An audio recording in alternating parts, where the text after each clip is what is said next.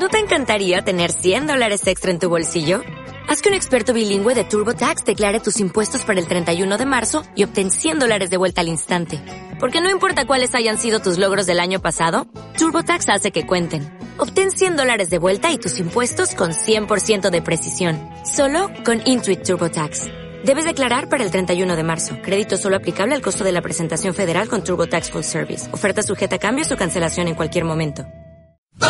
Bicycle, bicycle, bicycle. I want to ride my bicycle, bicycle, bicycle. I want to ride my bicycle. I want to ride my bike. I want to ride my bicycle. I want to ride it where I like. Viajando despacio con Chus Blázquez. Say black, I say white. You say bar, I say bite. You say shark, I say him. Man, Jaws was never my scene, and I don't like Star Wars. You say Rose, I say Royce. You say God, give me a choice. Say Lord, I say Christ. I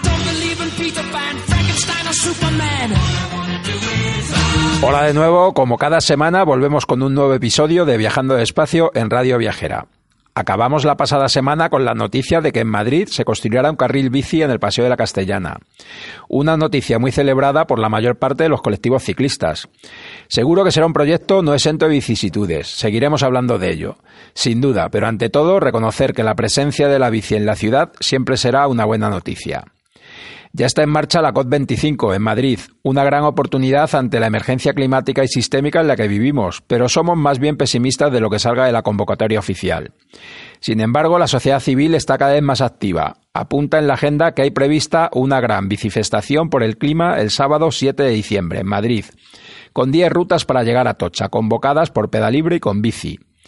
El viernes 13 de diciembre a las siete y media tendremos a Ana Zamorano, remoteana en Ruta Espangea, hablándonos de sus viajes en bici con una charla bajo el título Cámara y cordilleras a pedales.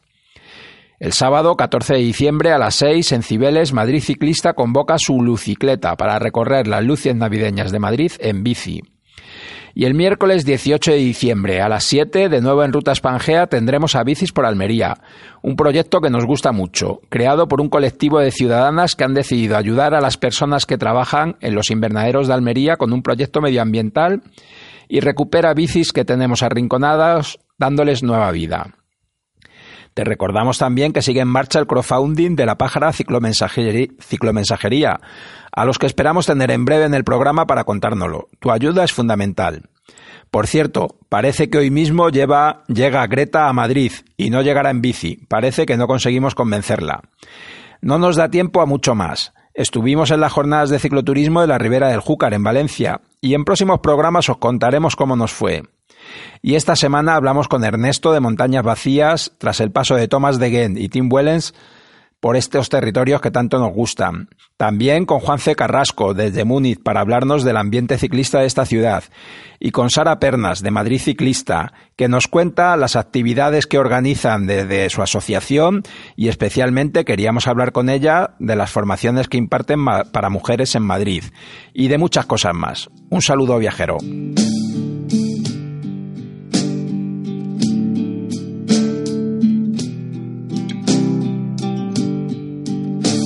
It started in a room the color of a dirty spoon, a sky full of birds cut from aluminum cans. Down in Palm Beach, standing on a dock, feeding alligators mushrooms in the sun with your shirt off. Hair back in braids, the color of dry. Tenemos con nosotros a Ernesto Pastor, alma mater de Montañas Vacías, para hablar, entre otras cosas, de dos visitantes ilustres que han estado hace pocos días recorriendo estos paisajes que nos gustan tanto. Tim Wellens y Thomas de Gent, dos ciclistas que desde luego creemos que se salen de lo normal. O como si no describir a dos ciclistas del Loto que el año pasado, al terminar su temporada, se marcharon directamente en bici hasta Bélgica. Y han estado aquí, recorriendo montañas vacías. Cuéntanos, Ernesto, ¿Cómo, cómo se llega a esto? Muy buenas, Chus, un abrazo.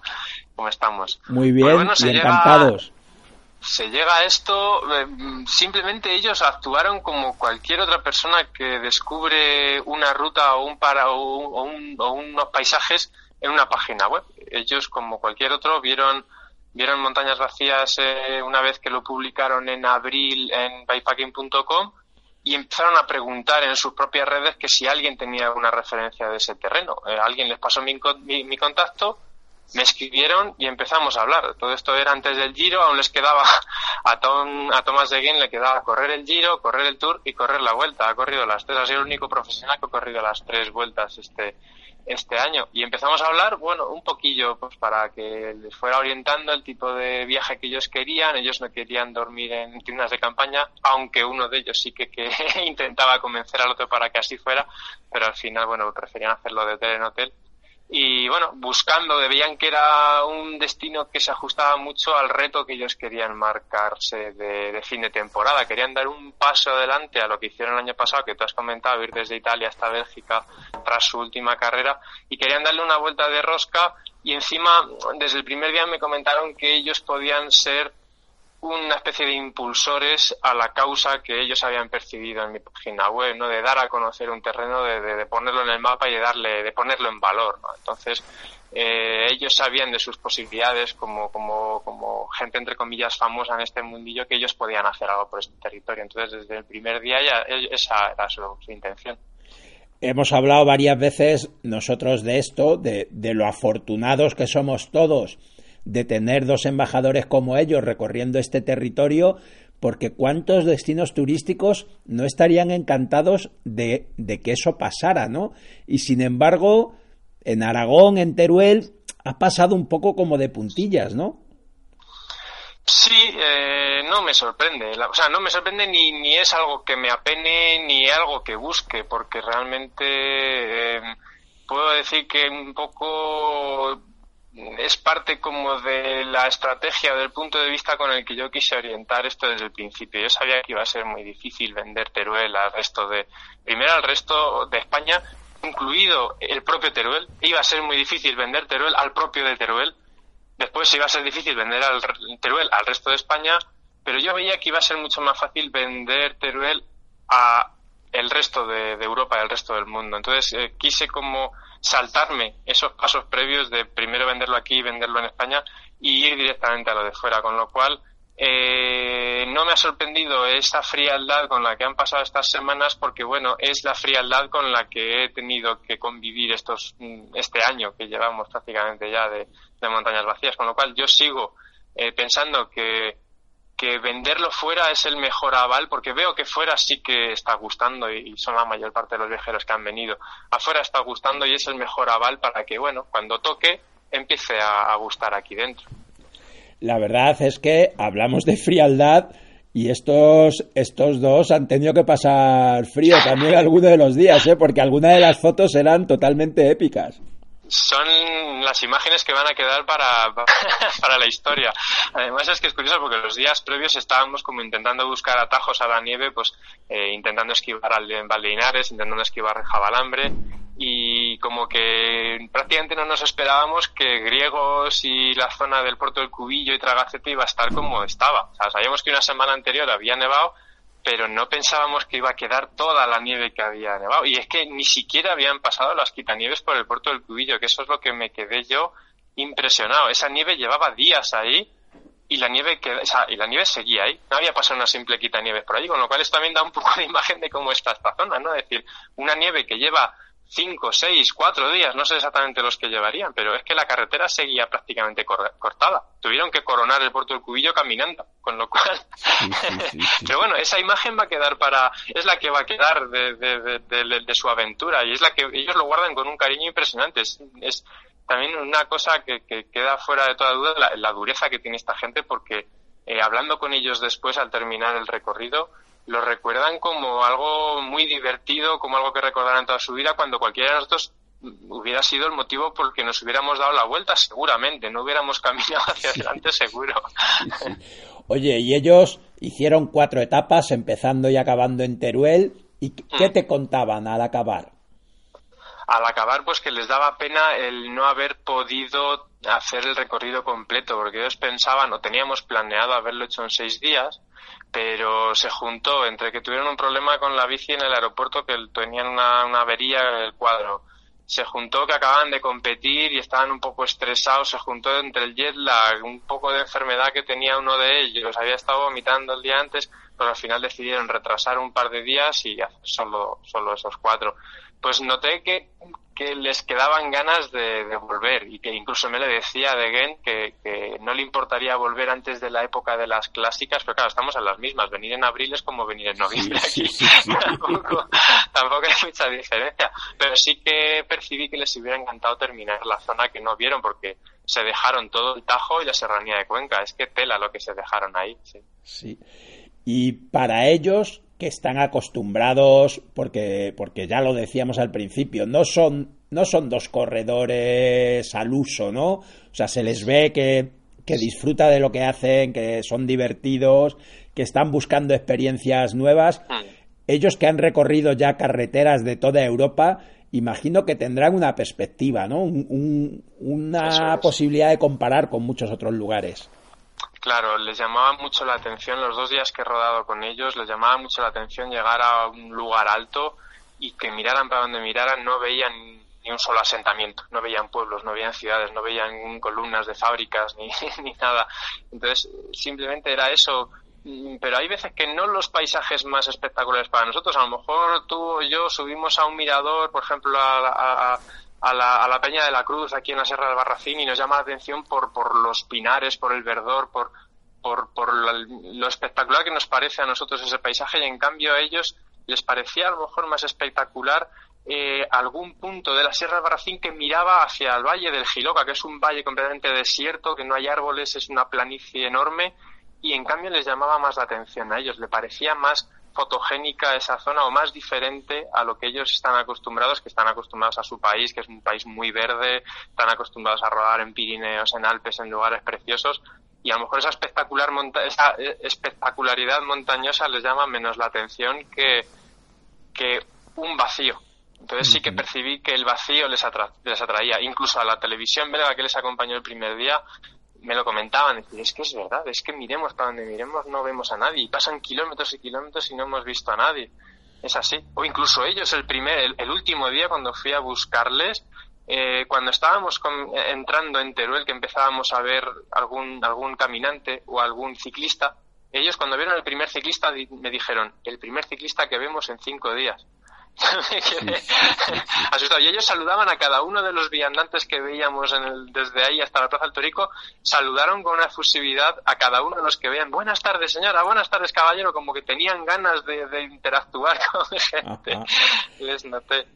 pues tú decías que a ti no te extraña, pero yo te he de reconocer que a mí me extraña mucho que esto salga en la televisión belga y que no lo hayamos visto en la televisión española. O sea, a mí o sea, no doy crédito. O sea, no, no me puedo imaginar que no haya una cadena de la televisión española que pudiera haber mandado un redactor y un cámara a, grabarles cuando llegaran a la Plaza del Torico. O sea, a mí me parece un acontecimiento que lo merece de largo. O no hace falta esa televisión española, quédate con, con el Diario Teruel o el Heraldo de Aragón. O haber mandado a alguien aquí, que tienen aquí gente en, Teruel Capital tienen gente, tanto Televisión Española como Aragón Televisión o como el Diario Teruel, tienen gente a 200 metros de donde estaba la Plaza del Torico. Pero bueno, eh, como ya te he dicho, si es que si me hubieran empezado a llegar llamadas o correos de estos medios, literalmente te hubiera dicho que, que, que, me hubiera acabado las patas abajo, porque yo no sabría qué hacer, no sabría cómo reaccionar, no sabría si esto era positivo o no.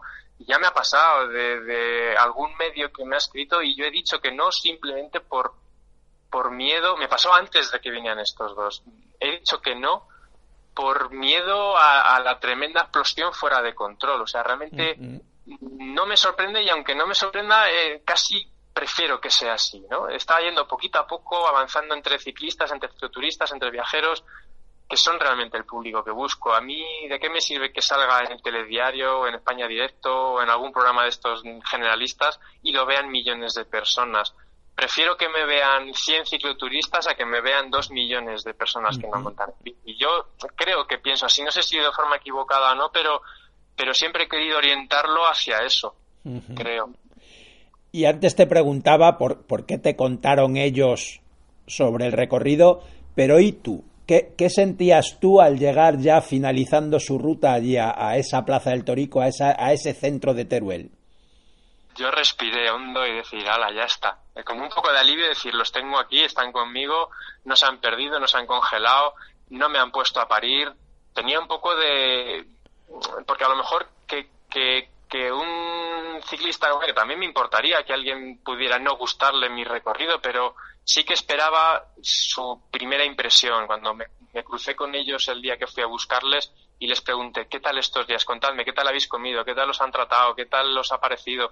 Tenía como un poco de, respeto, de miedo a ese criterio, porque lo, los consideraba ellos como que, precisamente porque han visto mucho mundo, han visto muchas, muchas rutas por ahí, quería conocer, ¿no? Quería sentir qué, qué, qué me transmitían y la verdad es que acabaron encantados, les gustó mucho, sí que hubo puntos, los típicos de odio a Ernesto, que, hay tanta broma con esto por ahí, pero es que eso lo pretendo también, o sea, habrá ratos que han tenido que andar y habrá ratos que se han tenido que bajar de la bici y que han visto que era difícil o que había barro o que era aburrido, pero bueno, eso es parte de este terreno también. Esto no es completamente una ruta constante y continua. Hay variedad, habrá momentos más y menos tensos, pero bueno, eh, incluso esos momentos que yo pensaba que menos les iba a gustar, eh, me comentaron que les, que les parece bien. Bueno, ellos están acostumbrados al barro, están acostumbrados a las piedras, pues bueno, pues, pues, pues se lo pasaron bien, incluso en esos momentos mm, de más de más odio hacia mí que, estoy sintiendo que, hay gente que lo tiene, sí. Con encanto, siempre, ese odio de, de, del buen rollo, pero,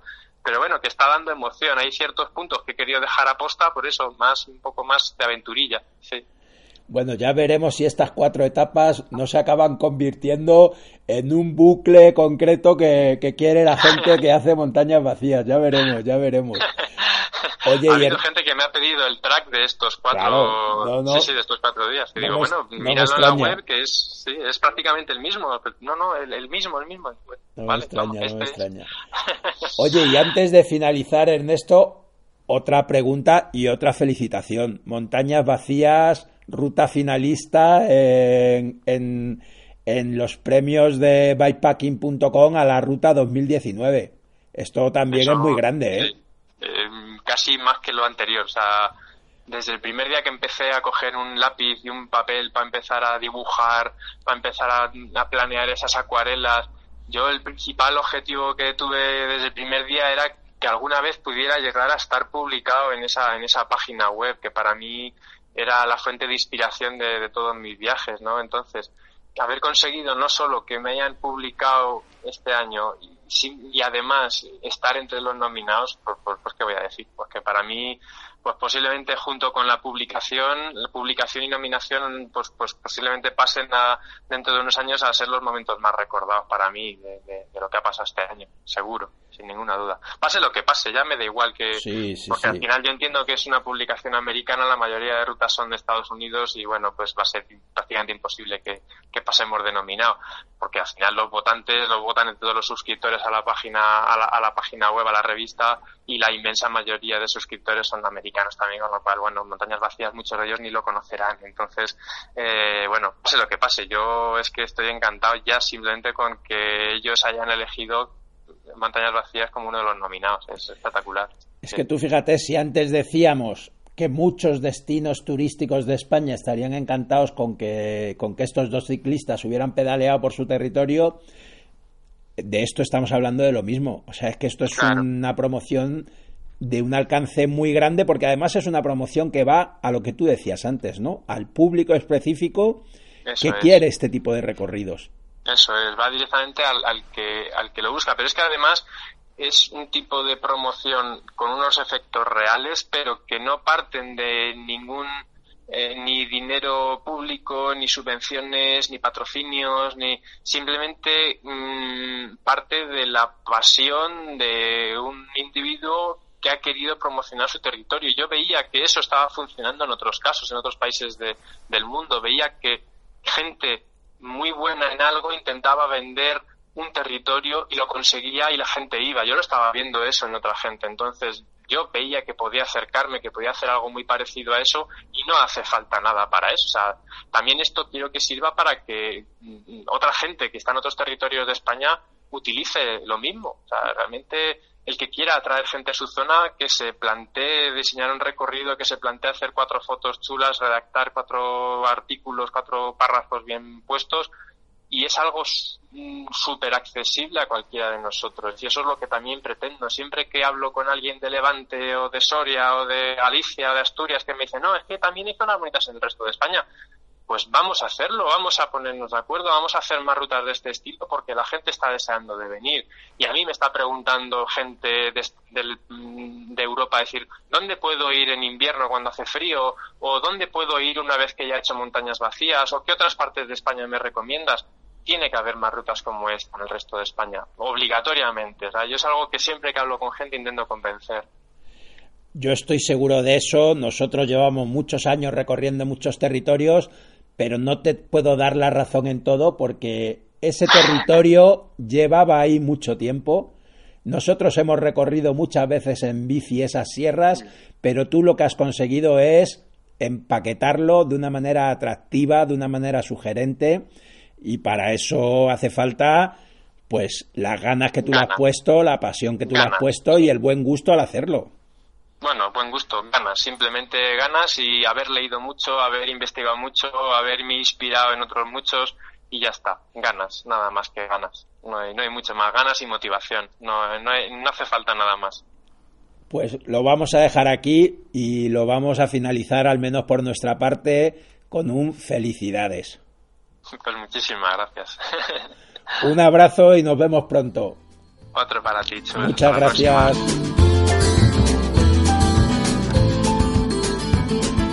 Qu'y a-t-il de plus joli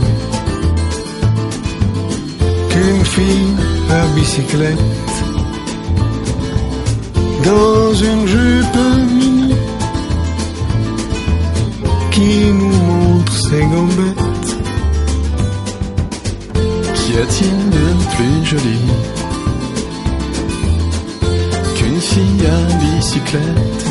Viajando despacio da un salto en el espacio y se va hasta Múnich. Vamos a hablar con un amigo, Juanfe Carrasco, que ya ha pasado por el programa para contarnos alguno de sus viajes y que ahora lleva dos meses viviendo en Múnich. Buenos días, Juanfe. Muy buenos días, ¿cómo estáis? Muy bien, muy bien. Aquí disfrutando de las cosas buenas que tiene España y preguntándote por las cosas buenas que tiene que tiene Alemania. ¿Qué tal qué tal se vive por allí? Bueno, yo vivo en Baviera, que para algunos no es Alemania, ya sabéis que es una, tiene su propia historia, su propia idiosincrasia. Eh, y bueno, sería, sería muy largo, pero en una versión súper resumida estoy súper bien, me gusta mucho estar aquí por determinados aspectos que tienen que ver en general con la seriedad de las cosas, con, con los horarios, con la logística, con el orden, la limpieza y por otro, por otro lado los aspectos más afectivos y personales pues hay que reconocer que es un poquito más complicado que, la vida, no sé si en España pero por lo menos en Madrid. Teníamos pendiente hablar y, y, contar y preguntarte sobre todo cómo es cómo es la vida de un ciclista urbano en Múnich, cómo está la ciudad preparada para la bicicleta. Pues mira, la ciudad de, Múnich a mí me parece una maravilla absoluta, sin tener, por supuesto, quizá que ver con otras grandes ciudades como Ámsterdam, que son, pues, Nuevo Hamburgo, muy conocidas por el tema, pero a mí Múnich me sorprendió muy positivamente. Cuando llegué, de hecho, una anécdota simpática es que al segundo día de estar aquí a la bicicrítica me sumé y dije, pero ¿para qué hay que luchar? Si hay carriles por todas partes, si aparca bicis, si se respetan los FEDAS, los semáforos y todo. Pero luego cuando llevas un mes y pico te das cuenta que no es tan así, que hay un carril invadido por un camión de descarga, que hay una avenida grande donde han borrado el carril por unas obras que ocurrieron hace 10 años y no lo han repuesto, y en realidad aunque a una escala completamente no comparable con Madrid, por ejemplo, ¿no? donde es una vergüenza absoluta el retroceso, salvo esta buena noticia de ayer del carril de la Castellana, pero aún siendo incomparable, la lucha también tiene sentido y los colectivos de la movilidad sostenible, del ecologismo, del, del ciclismo, también están aquí luchando como lo están en todas partes. La verdad es que para, para las personas que hemos recorrido diversos países europeos, Resulta curioso a veces ver las grandes diferencias en la apuesta de las ciudades por el uso de la bicicleta y cómo a veces pensamos en los tópicos y pensamos, no, como aquí hace mucho frío, o como aquí hay muchas cuestas, o como aquí hay, ponle lo que quieras detrás, y sin embargo nos encontramos ciudades donde ninguno de esos elementos ha, ha resultado un inconveniente, ¿no? Y hay soluciones para todo. Mira, yo aquí de las cuestas no voy a hablar porque eh, es relativamente plana, ¿no? Y efectivamente, uno que lleva eh, toda la vida, literalmente, ¿eh? yo, yo llevo 35 años pedaleando por Madrid como ciclista urbano, eh, efectivamente, pues las cuestas de allí, pues eran, eran, cada vez que vas cumpliendo años se van convirtiendo en algo un poquito más complejo, pero no insalvable, de hecho, pues ya está, te subes tu cuesta de la calle Embajadores, te, te subes tu cuesta de los libreros y ya está. Pero la cuestión climática eh, sí que es verdad que es no es un impedimento para montar en bici. Si eso yo lo pensaba en Madrid, aquí ya lo he confirmado al mil por cien. Mira, ahora mismo, por ejemplo, estoy mirando por mi ventana, voy a salir dentro de un ratito a la manifestación por el clima, que sabéis que es la, la huelga general del clima en gran parte de Europa, y me voy a ir con mi bicicleta. Está lloviendo ahora mismo, debe hacer cero o un grados y no pasa nada. ¿Y por qué no pasa nada? Primero, porque te pones tu ropita de agua, estás acostumbrado a llevar tus pantalones de, chubasquero, tu chubasquero, y cuando llegas al sitio, pues te lo quitas, lo doblas, lo pones, los tiendes en una silla y tan feliz, ¿no? Eh, segundo, porque hay carriles por todas partes, entonces yo ahora mismo para llegar hasta allí no me importa que haya un charquito, no me importa que haya cierta humedad, porque no me va a pasar un coche a medio metro salpicándome, porque no se va a cruzar algo y voy a tener que frenar y no va a funcionar el freno. Es decir, que en realidad el clima no es tan importante si la infraestructura ciclista está bien y eso es una cosa de la que se tiene que aprender muchísimo, por supuesto, en nuestro querido país.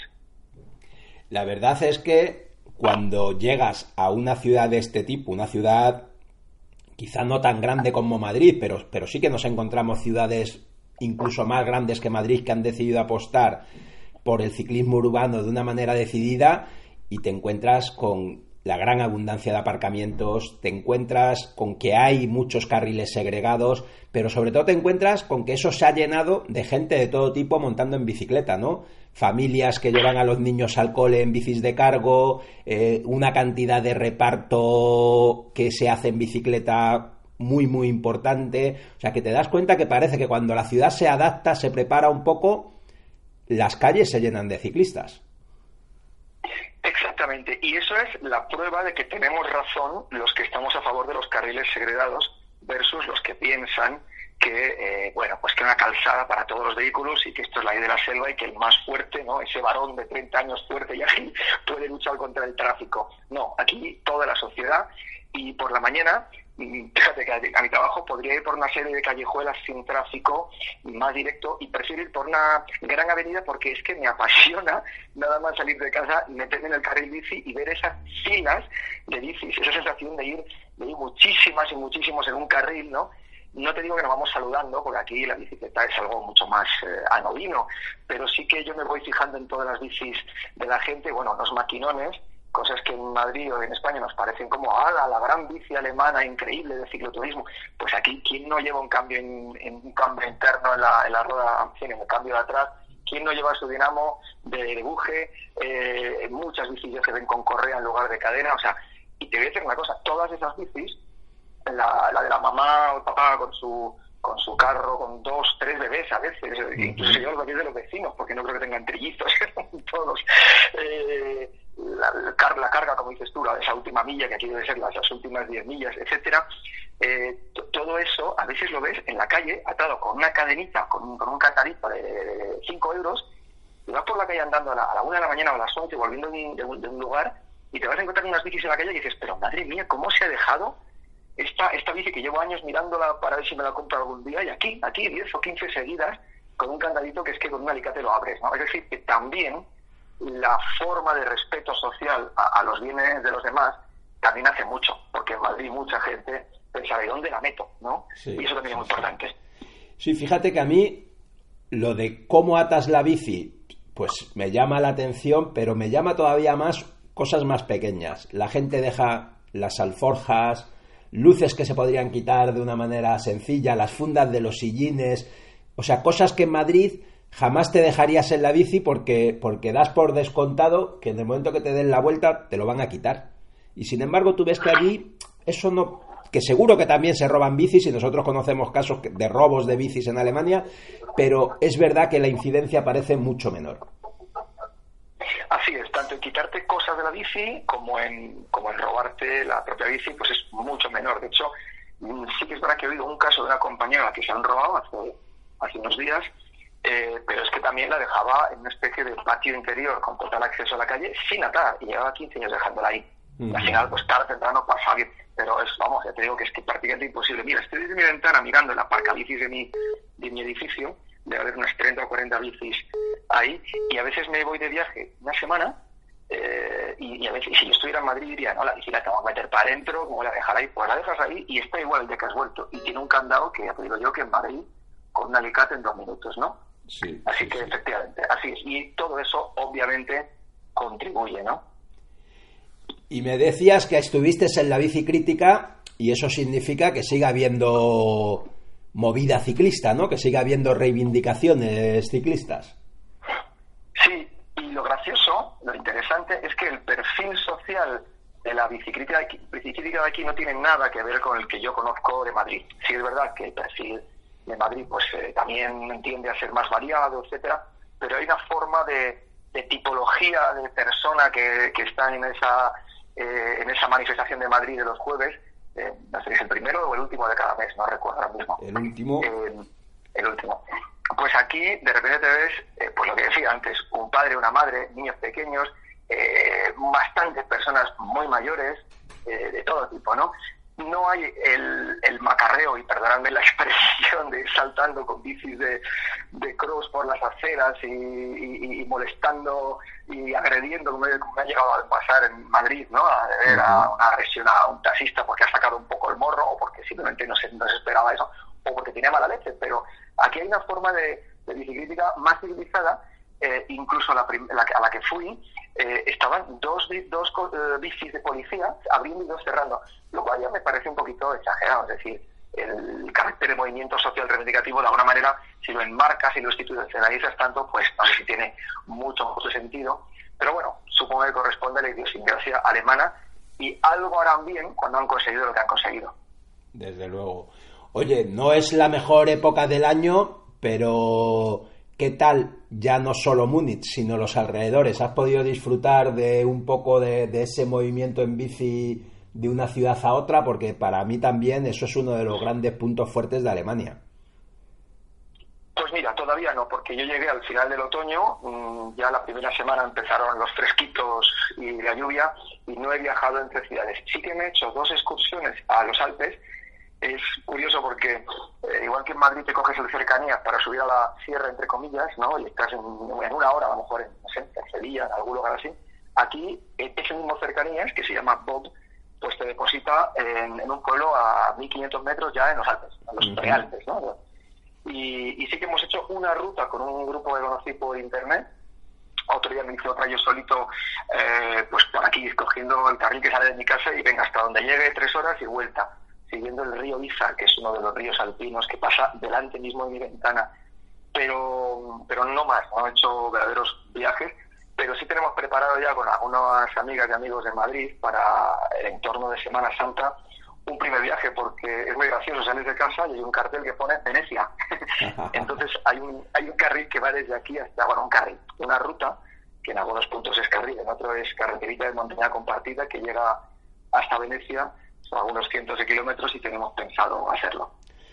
A mí me encanta esa cuestión que, que yo creo que en España todavía nos está faltando y que en Europa la veo ya muy extendida y que cuando yo he tenido la oportunidad de poder hacer algunas presentaciones sobre el cicloturismo, yo siempre lo digo, en España muchas veces estamos pensando en el diseño de rutas con una escala muy municipal y lo que estamos es señalizando las cosas que están a 5 kilómetros, a 8 y cuando de repente llegas a Francia o llegas a Alemania te das cuenta de que están pensando en términos continentales, ¿no?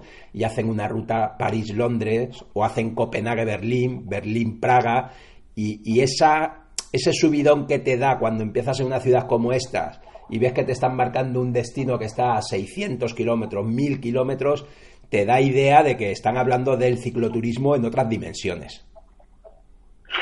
Exactamente. Y eso que menciona Jesús es válido en general para toda la cuestión de la visión política. ¿no? España ha decidido mirar pequeño, mirar corto en el tiempo y en el espacio. Y eso no vale solo para los carriles bici, sino para, para prácticamente todas las evoluciones. Yo que trabajo en el... Yo soy ingeniero agrónomo y me dedico al, a cuestiones de medio ambiente y de, y de defensa de un formato de agricultura más sostenible. De hecho, estoy aquí ahora coordinando la campaña europea contra los pesticidas. Por eso me he venido para Múnich, porque su sede está aquí. Y también en cuestiones de pesticidas y de agricultura, etcétera, en Europa hay una visión mucho más, no ya transmunicipal, sino transprovincial, o como se quiera llamar en estos otros países. Y esa visión más estratégica es la que llega a algún sitio. Yo no estoy muy al tanto de las negociaciones del Eurovelo, pero me ha llegado una noticia de que en España están pues muy frenadas porque van tramo a tramo y porque no hay una visión de conjunto. No sé si me equivoco. Y en Francia sí que hay una visión mucho más de conjunto. Aunque también te digo que cuando me hice el año pasado, me parece que es la 8, la que baja por el Mediterráneo hacia, hacia Barcelona, no recuerdo Sí, ahora sí, si es sí, la, la novela 8. La, la 8, ¿no? Sí, la 8, que coge un trocito del canal del Midi, del Sí. Midi, etcétera. Pues eh, al cambiar de departamento, que son las provincias francesas, de repente, pues como aquello de la carretera española que cambia de provincia y desaparece y se convierte en un camino, pues me, llegó a pasar eso. Pero sí es verdad que eh, luego he estado, he vuelto a hacer algún tramo y lo han, no sé si corregido o homogeneizado. La verdad es que por suerte el Eurovelo en España va avanzando, pero es verdad que con estas limitaciones que tú dices, pero yo creo que también hay que ponerlo todo en su perspectiva, ¿no? Porque o en contexto, porque luego la realidad es que tampoco todo en Europa es tan fantástico y lo sufrimos a veces, pero pero es verdad que esa esa cortedad de miras a veces nos hace mucho daño, ¿no? Y nos hace nos hace soñar tan en pequeñito que aunque logremos lo que soñamos, realmente es muy poco, ¿no? Exacto, exacto. Y, desde mi punto de vista, y sin querer entrar en demasiada cuestión política institucional, en España la cuestión de las comunidades autónomas y de las y de las responsabilidades transferidas, etcétera, pues hace que todo, todas las luchas, vamos a decir, ecologistas o la energía o el transporte se conviertan en algo mucho más complicado. Sí, Aunque me queda por estudiar cómo está aquí la cosa, porque tampoco en dos meses me da mucho tiempo ello, pero me temo que los, los landers, las regiones de aquí, pues también tiene cada uno su, su pequeña lucha por su lado, ¿no? Seguro que sí, seguro que sí. Bueno, Juanfe, antes de acabar, ¿alguna cosita más que nos quieras contar? ¿Algún detalle, alguna cosa que te haya llamado especialmente la atención de estos dos meses allí? Pues eh, yo creo que más o menos lo, lo he contado todo, solo deciros que eh, me encanta escuchar vuestro programa, me descargo los podcasts en iVoox y los voy escuchando con mi, con mi móvil cuando voy al, al curre o con mis casquitos, no sé si es legal o no, pero lo hago. y, y, y muchas, muchas mañanas al desayunar, cuando me da un poco esa morriña, decir, ¿qué hago aquí con este frío, esta lluvia, esta gente menos simpática, esta ausencia, que también es un topicazo, ¿eh? porque hay gente de todo tipo? Pues me pongo mi, mi podcast de vuestro programa, algún otro así de- que me gusta, y, y no sé, me da una especie de pequeña inyección de, de cariño y de buen rollo. Así que nada, por eso, por eso me apeteció volver a comunicarme con vosotros.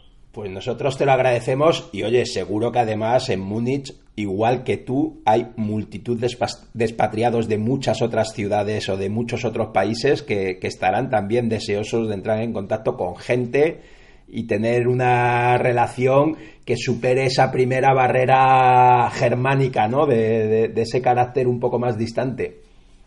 Así es, y de hecho, de hecho, pues voy conociendo ya mucha gente, estoy ya en un grupito de ukelele, estoy yendo a la montaña a patear, a montar en bici, estoy metido en actividades ya de, de baile, por ejemplo, que yo creo que tú sabes que en Sí, España se baila sí. bastante danzas folclóricas, aquí estoy bailando danzas brasileñas, no hay ningún problema, lo que pasa es que así no hay quien apreta alemán.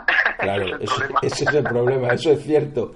Eso es cierto. Bueno, pues lo dejamos aquí y a mí una cosa que también me hace mucha gracia cuando estoy en Alemania es la manera de despedirse de la gente, porque claro, a mí me llaman chus en todas partes y ese chus, ese, esa especie de despedida mucho más coloquial que el Occidersen, pues hace que, que cuando estoy en Alemania esté mirando todo el rato como si me estuvieran llamando.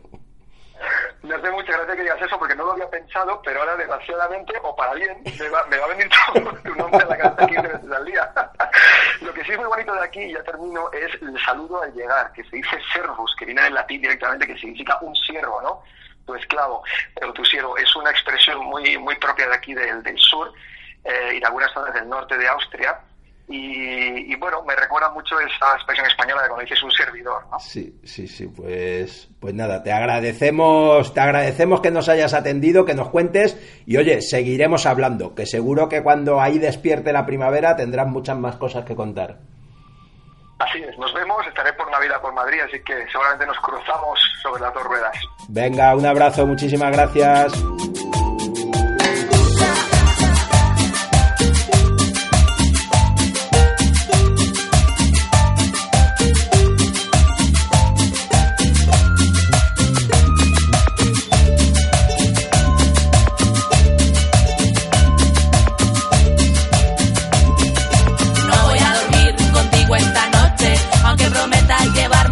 Tenemos con nosotros a Sara Pernas de Madrid Ciclista.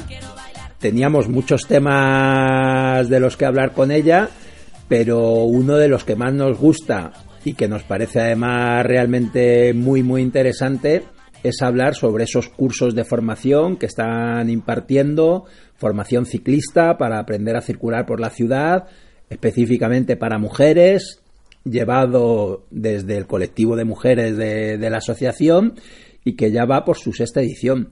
Y lo primero, muchas gracias por venir, Sara. Hola, muchas gracias a vosotros por, por traerme y encantada de hablar con, con vosotros y con vosotras. ¿Cómo surge esta idea de los cursos? Pues eh, nosotras eh, dentro de Madrid Ciclista somos eh, bastantes mujeres, pero bien es cierto que como en cualquier otro eh, colectivo o asociación que tenga que ver con algo que sea moverse, eh, pues somos minoría. Em, y hablando con amigas, eh, compañeras de trabajo a las que animábamos, to- todos los que vamos en bici, intentamos animar a todo el mundo a, a montar en bici con poco éxito en general. Y bueno, empezamos a preguntar por qué no vas en bici, por qué. Entonces siempre nos decían más o menos lo mismo y comentándolo entre nosotros dijimos, pues nos gustaría hacer algo por incorporar eh, alguna mujer más al, ciclismo urbano, que al fin y al cabo es transporte, es un medio de transporte más y tampoco requiere grandes, grandes esfuerzos ni, ni grandes despliegues de nada. Pero siempre nos encontrábamos con las mismas pegas y la verdad es que las mujeres que vienen a los talleres eh, nos cuentan las mismas experiencias. Son experiencias comunes que eh, también depende un poquito de la edad, pero en general, a pesar de las distintas edades que tenemos en los talleres, tenemos desde señoras de sesenta y tantos años a señoras de 20, eh, las experiencias son muy parecidas. ¿Y cuál es el cuáles suelen ser los motivos que las han llevado a no usar la bici? O, o primero aún, ¿os encontráis con personas que ni siquiera sepan montar en bici y tengan que aprender desde cero? Sí. Sí, y en principio teníamos el prejuicio de pensar que esto iba a ser gente de más edad y nos encontramos que no, hay chicas de veintitantos años que jamás han aprendido pues porque en su casa eh, no les han enseñado o en su casa nadie montaba en bici y por lo tanto ellas jamás aprendieron. Y luego se encuentran con que no saben, no saben y nunca ven el momento de aprender porque muchas veces eh, te da vergüenza cuando tienes 25 años y no sabes montar en bici y decir que no sabes y que vas a aprender. Y por otro lado tenemos la gente que es más mayor, que nunca ha aprendido y que, bueno, pues ya hay menos vergüenza y se lanzan a, mira, de esta aprendo. Y una vez que aprenden a montar en bici, ¿cómo es el siguiente paso para porque una cosa es aprender a Sí. simplemente manejar la bicicleta y, y la siguiente ya enfrentarse a la realidad cotidiana. ¿no? Pues en, en el taller lo que intentamos es que por lo menos salgan con la sensación de que pueden manejarse con la bici en el tráfico.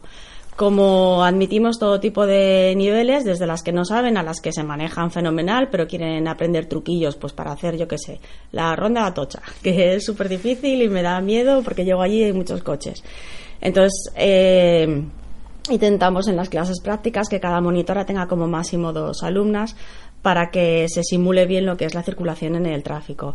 Y claro, intentamos dividir por, por niveles. Lo que intentamos es que cada una parta del punto del que parta, avance un poquito más o mucho dependiendo del ritmo. Respetamos los ritmos de cada una. Hay alguna que te dice, no, yo todavía no me atrevo a, a salir a, a calle abierta, ¿no? Calle grande. Y hay otras que desde el principio a la que se manejan un poco ya se quieren meter por el Paseo del Prado, pues bien, nos metemos por el Paseo del Prado sin ningún problema. Entonces, respetando esos ritmos, intentamos que cada una avance por lo menos un poquito. Y sobre todo que se vaya con la sensación de que practicando un poco más va a poder.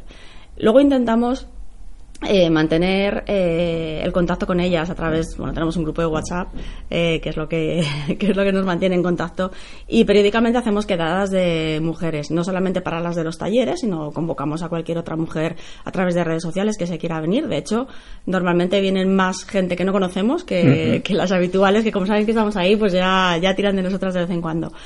Y en estas quedadas, eh, pues hacemos recorridos por, el, por, por Madrid, recorridos largos, igual nos hacemos 10, 15 kilómetros, eh, pues por todo tipo de, de calles, por lo menos para que vayan practicando, porque siempre en grupos es más valiente. Y cuando vas con alguien que sabe y te dice, pues mira, esto lo vamos a hacer así, porque fíjate cómo me cambio aquí de carril, eh, ah, pues mira, pues sí, pues me viene muy bien para colocarme.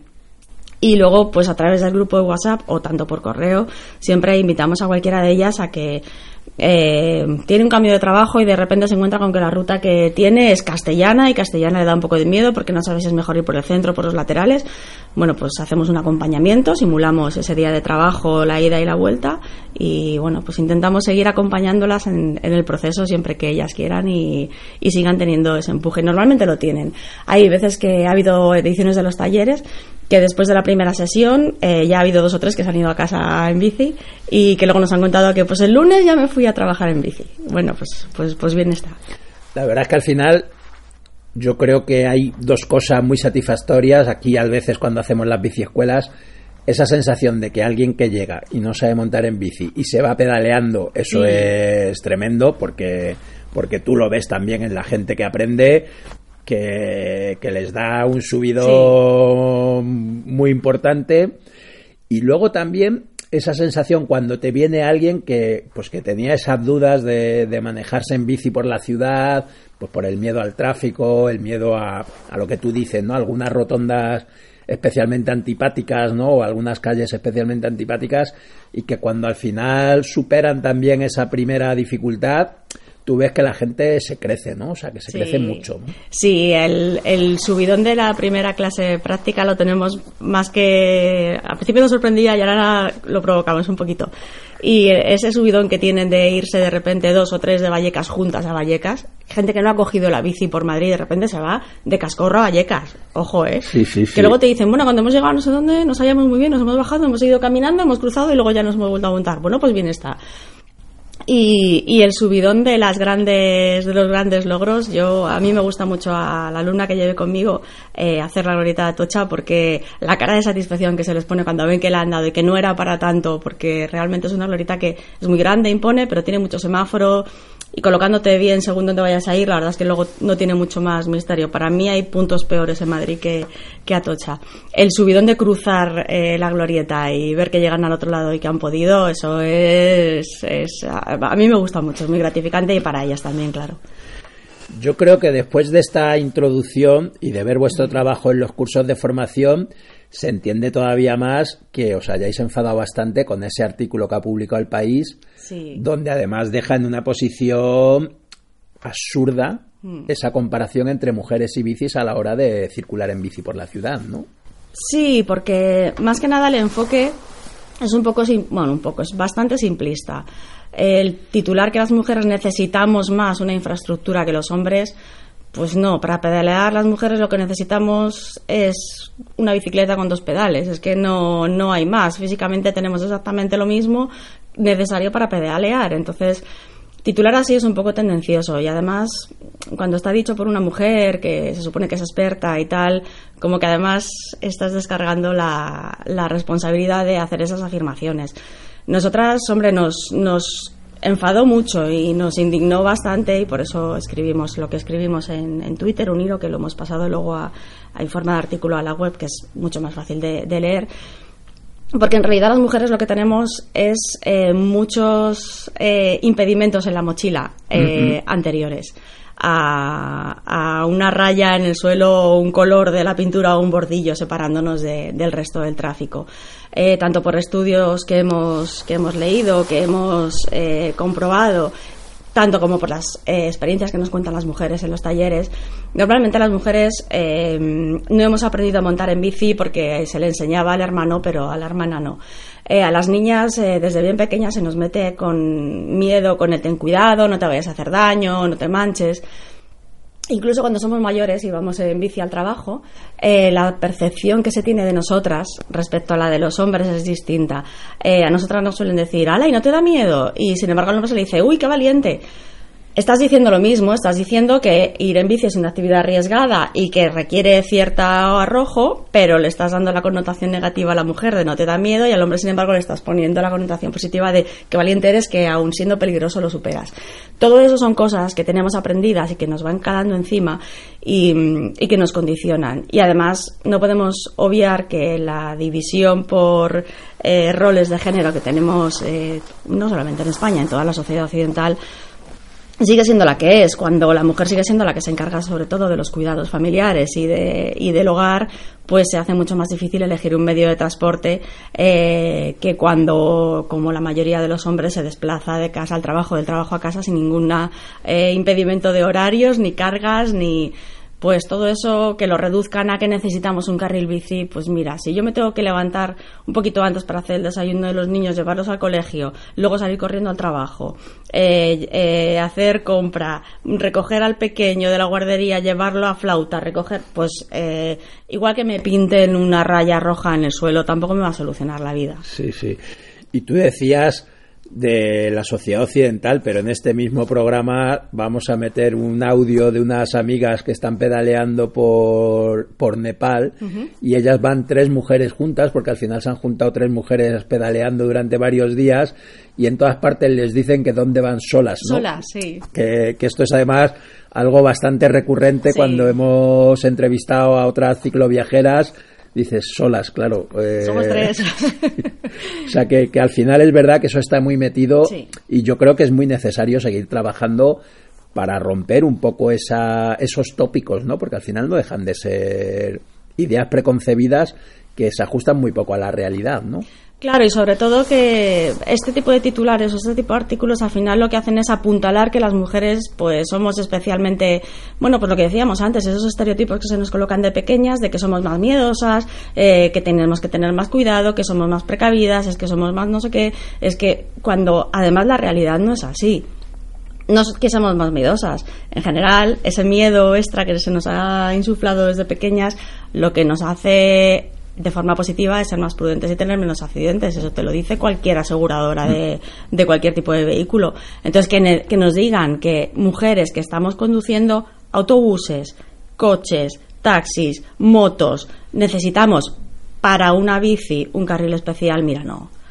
Cada una que reclame lo que quiera. Eh, y que piense que sea lo mejor para todo el mundo. Pero que las mujeres necesitamos algo especial. Mira, no le vamos a decir a una señora que esté ocho horas eh, llevando un autobús de la MT que cuando se baja de, la MT y se monte en la bici necesita una infraestructura especial porque pobrecita que es muy delicada. Mira, no. Hablando de infraestructura especial, estamos en una semana que, que, nos hemos enterado que vamos a tener un carril bici por Castellana. o al menos se anuncia, o al menos se anuncia, ¿no? Sí que la verdad es que yo esta mañana pasando por Castellana se hace incluso difícil ver que, eso tenga futuro técnico y sobre todo que quizá el problema es otro, ¿no? Quizá el problema de Castellana es que hay muchos coches, ¿no? Eso es. Eh, nosotros, bueno, ya eh, la postura de Madrid Ciclista es conocida respecto a, a los carriles bici. Nosotros apostamos más bien por la integración de la bicicleta en el tráfico y sobre todo Creemos que lo que facilita eh, esa integración es el calmado del tráfico y la restricción de los coches. Es que la cantidad de coches que pasan en Castellana o cualquier mañana a las 8 de la mañana en el Paseo del Prado no es ni medio normal. El Paseo del Prado es un paseo mm. lleno de museos que se pretende que sea patrimonio de la humanidad. Eh, no podemos mantenerlo con el nivel de tráfico que lo estamos manteniendo. Eh, además, sí que creemos lo que decías tú, que tiene una complejidad especial porque Madrid es una ciudad compacta, con muchísimos cruces. La castellana, eh, no tanto el Paseo del Prado, pero sí que es verdad que a partir de ya de Neptuno eh, los giros son complejos porque hay muchos carriles, hay un carril bus, hay muchos autobuses, muchos taxis. Entonces, colocar a las bicicletas a un lateral o en la mediana, donde lo quieran hacer, la verdad es que no, tampoco se nos ocurre dónde puñeta podrían meter aquello porque es un poco raro. Eh, pues eh, creemos que dificultaría mucho y complicaría mucho el tráfico y al final estás apartando a las bicis a un lado, pero si no modificas todo lo demás no estamos haciendo nada. Nosotros apostamos porque las bicis puedan circular como ahora por cualquier carril. Eh, yo cuando subo el paso del Prado solo girar en Neptuno. Si me mandas a un carrilito a la derecha lo voy a tener muy complicado para poder girar. Ahora puedo ir previendo e irme cambiando de carril progresivamente, que es, bueno, pues como circulamos en cualquier otro medio de transporte. Una moto hace exactamente lo mismo. Y de hecho en Castellana em, hay un tramo donde tuvo el accidente Cristina Cifuentes, eh, que de hecho se prohibió la circulación de las motos por el carril bus que es un, carril segregado, tiene una pequeña medianilla encima, o sea, en medio, perdona, entre el tráfico y el, y el carril bus, y se prohibió, se terminó prohibiendo la circulación de las motos por ahí por la gran cantidad de accidentes de ganchos a la derecha que tenían, porque, bueno, pues la moto sigue de frente y los coches que, que van a girar a la derecha se las llevaban por delante.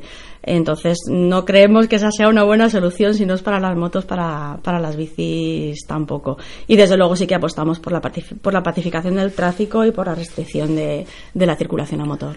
La verdad es que simplemente bajando la velocidad, bajando la velocidad efectiva de todos los vehículos, todo cambiaría mucho en, en, toda la ciudad, como, como pasa en todas las ciudades, ¿no?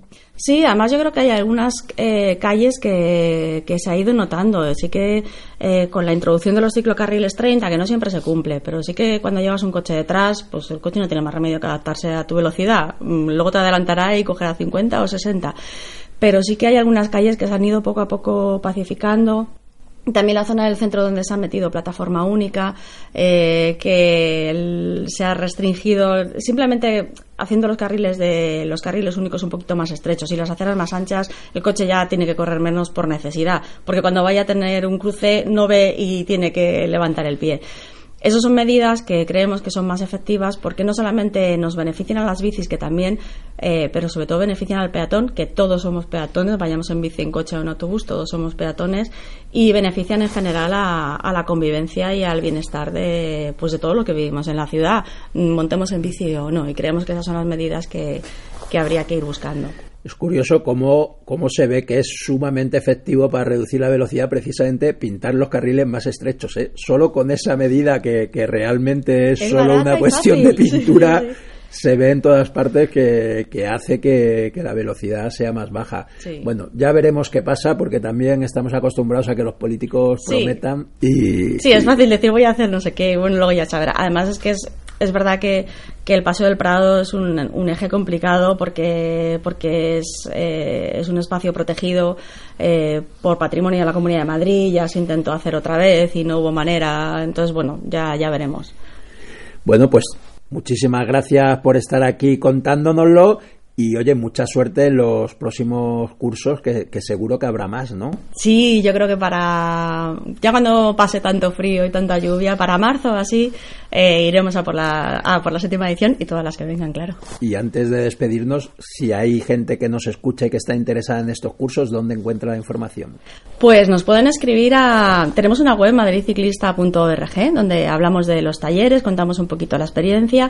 Eh, y si no, en redes sociales nos pueden encontrar. Escribirnos al correo matciclista.gmail.com y ahí pues nos cuenten un poquito la experiencia de pues quiero montar en bici o no sé o si sé o vengo de montaña y por la ciudad no me apaño o me apaño perfectamente pero quiero eh, practicar un poquillo quiero conocer mujeres eh, que se, que se muevan en bici que contacten con nosotras y ya las atenderemos en, en el correo y encantadas de, de conocer a, a cuantas más mujeres que se quieran mover en bici mejor Oye, y antes de despedirnos, tenéis prevista la lucicleta en breve, ¿no? Sí, el día 14 de, de diciembre a las 6 de la tarde, sábado, a las 6 de la tarde en Cibeles. Convocamos a todo el mundo que quiera venir, en bici, en patinete, en patines, bueno, pues todos los, todos los medios de transporte sostenible nos van bien y daremos un paseo pues por todas las calles que, es, que nos gustan más como está la iluminación eh, colocada para verlas tranquilamente ahora con tanta polémica del Navibus nosotros lo hacemos en bici y es un paseo muy agradable se hace bastante largo suelen venir bastantes niños porque es, es muy bonito y la verdad es que es una experiencia chula. Os animo a que vengáis y, y bueno a todo que quiera que se quiera eh, juntar a las 6 de la tarde que ya anochece en Cibeles el día 14 pues nada, nada. Lo, marcaremos en la agenda para que lo sigamos difundiendo y a mí me parece que es una cosa súper interesante que hacéis desde Madrid Ciclista, ya no solo esta convocatoria en el invierno, sino también los Sanfermines, Los o sea, Sanfermines, sí. tratar de mezclar la bicicleta con esas otras propuestas más lúdicas, Sí. ¿no? Y que al final lo que reivindican es la presencia de la bicicleta en la ciudad y su Claro sí. visibilidad. Muchas Pues nada, gracias. muchas gracias a ti.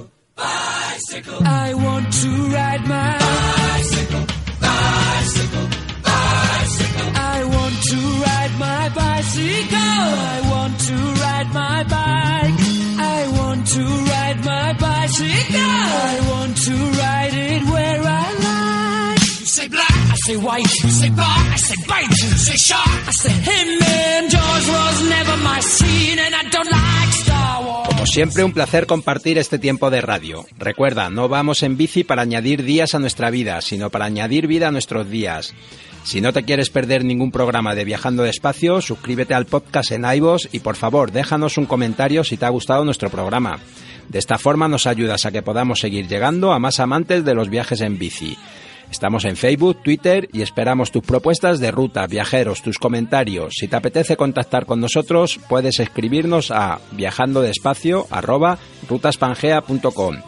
Gracias por haber llegado hasta aquí. Viajando despacio volverá la próxima semana con más rutas, más viajes y sobre todo más bicicletas. Hasta la semana que viene. Un saludo viajero y a dar pedales.